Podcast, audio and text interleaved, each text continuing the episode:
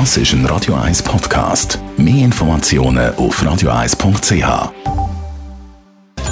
Netto, das Radio 1 Wirtschaftsmagazin für Konsumentinnen und Konsumenten, wird Ihnen präsentiert von Tracker.ch, der weltweit führende Anbieter für mobile Ortungslösungen. Heute mit dem Hannes Dickelmann. Experten räumen der neuen Facebook-Währung Libra gute Chancen ein, um tatsächlich ein wichtiges weltweites Zahlungsmittel zu werden. Gestern hat Facebook mitteilt, man will zusammen mit Partnern wie Mastercard oder Visa eine eigene Kryptowährung lancieren, eben mit dem Namen Libra. Die soll einfache Zahlungen, zum Beispiel im Messenger-Dienst WhatsApp erlauben. Und das Publikum, das ist gross. Der Facebook-Konzern hat zurzeit 2,4 Milliarden aktive Nutzer.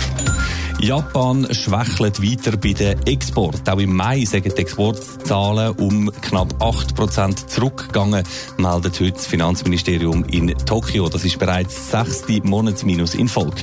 Gerade in der Halbleiterbranche und beim Export von Autoteilen spüre Japan den Handelskrieg zwischen China und den USA.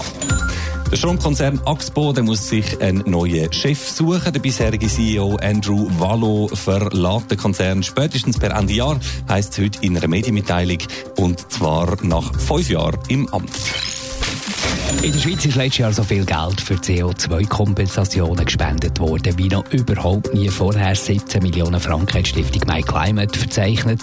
Das ist ein Plus von sage und schreibe 60 Prozent. Du bist, glaube ich, dort auch dabei gewesen, Hannes Dickelmann. Ja, Bravo. nicht gerade im Millionenbereich, aber ja, genau. Aber es sind eindrückliche Zahlen, alles zusammen, die SRF heute publik macht.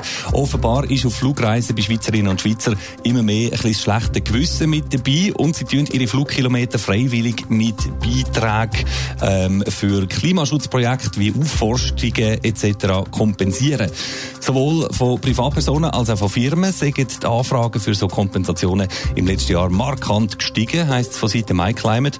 Und das hätte ganz klar mit der Sensibilisierung für das Thema zu tun, respektive mit den Freitagsklimademos, die ja seit dem letzten Jahr auch da in der Schweiz angekommen sind. Laut jüngsten Zahlen vom Flughafen Zürich werden die Schweizer ja wirklich auch zurückhaltender mit Flügen. Das haben wir letzte Woche können lesen. Denen, die äh, noch ins Flugzeug einsteigen, soll jetzt aber CO2-Kompensation auch noch leichter gemacht werden. Genau. MyClimate könnte in dem SRF-Bericht an, man hätte unter anderem die Airlines Swiss und Edelweiss ins Boot können holen. Nach jahrelangem Hin und Her dürfen die, die CO2-Kompensationsmöglichkeit demnächst in ihren Online-Buchungsprozess direkt integrieren, sodass man quasi nur noch ein Höckli muss setzen beim Buchen und äh, die Spende ist im Gesamtbetrag mit dabei. Bei den Airlines heisst es, ja, das sage heute eben ein Bedürfnis von vielen Kundinnen und Kunden.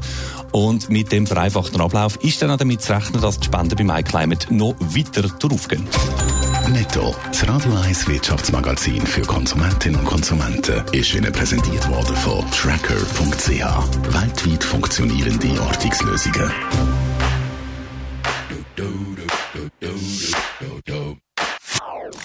Das ist ein Radio 1 Podcast. Mehr Informationen auf radio1.ch.